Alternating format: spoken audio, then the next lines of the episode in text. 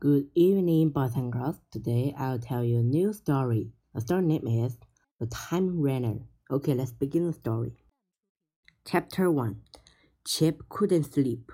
Lying in the time vault was exciting enough, but now they had started training to fight the virus. There was no much to learn as well. With a sign, he sat up and flicked with a switch. The lights in his sleeping pod glowed. He picked up his training metal and began to read. As he read, Chip held the com communication link in his hand.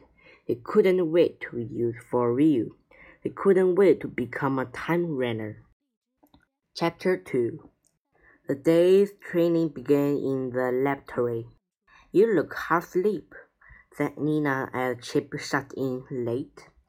At least he got up, said Biff, closing his locker. Tyler must still be in the bed. At that moment, the door burst open. It was Mortlock. Began him, something zoomed into the room. Tyler! Everyone gasped. And his new techno chair, announced the Mortlock. Tyler turned suddenly and then he skidded to a stop. Do you like it? he grinned. Mortlock built it. Now I'll be able to do anything you lot can. And lot more, smiled Mortlock. Impressive, said Nadim. Everyone grasped around Tyler. Chip looked at, at the control panels on the chair. What does this do? he asked pushing one of the buttons.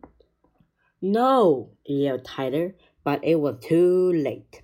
Tyler shot backward and smashed into the locker. Immediately, the chair launched forward. Whoo! giggled Tyler. Stop! They all laughed at the sight of the Tyler zipping wildly across the laboratory, but suddenly the laughing stopped. Tyler was heading straight for the vet when the com muted Viren were held. They held their breath and plunged into the side of the vat with a loud crash. The glass vat shattered. The black matter strewed, sparking and hissing angrily inside the glass chamber. Everyone rushed to the help Tyler. Even behind the glass, those Viren are scary, Tyler said in a shaky voice. The vet slowly stilled with a quiet hiss. Mortlock quick checked it. It seemed all right, he said. No harm done, but we must be careful near the vet. Chapter 3 The training carried on all day. There was a lot of to learn about the link. As he listened, Nadim flicked up the secret lid and the studied in the tiny screen and keyboard, but Tyler couldn't it. He tried to listen to Mortlock, but something was bothering him. He kept thinking about the Viren and how fighting they were.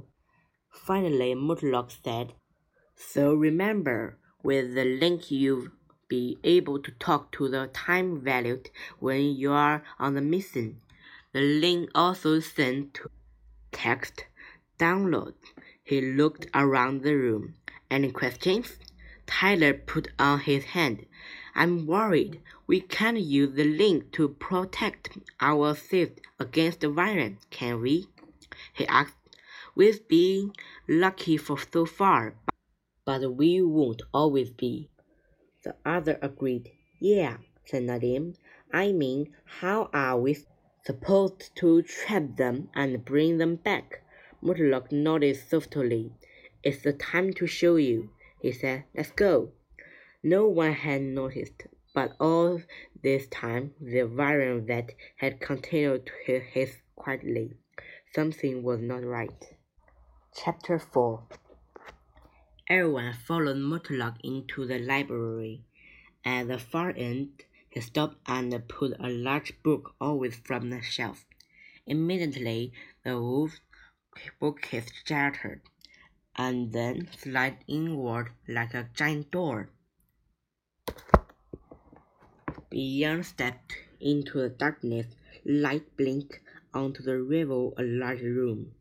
The bookcase door closed behind them. This is the control centre, said Mortlock in the convent of the space. On a desk with a time web, is a mask of glowing threads shimming gently.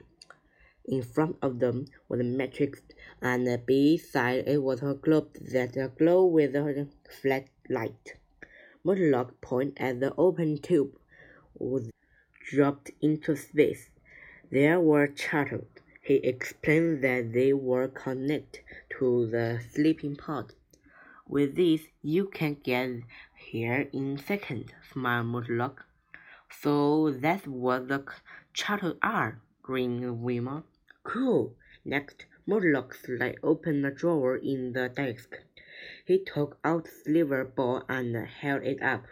This is a zap trap, he said. They are used to catch viruses. Chapter 5 Even though Chip was tired, he still couldn't sleep. So he lay in the bed reading. Eventually, he fell asleep, still holding the mantle. Chapter 6 They looked at the time web in Celeste. It like a map, Wilma suddenly said. A giant map of the history. Every point of the light is a movement from the past.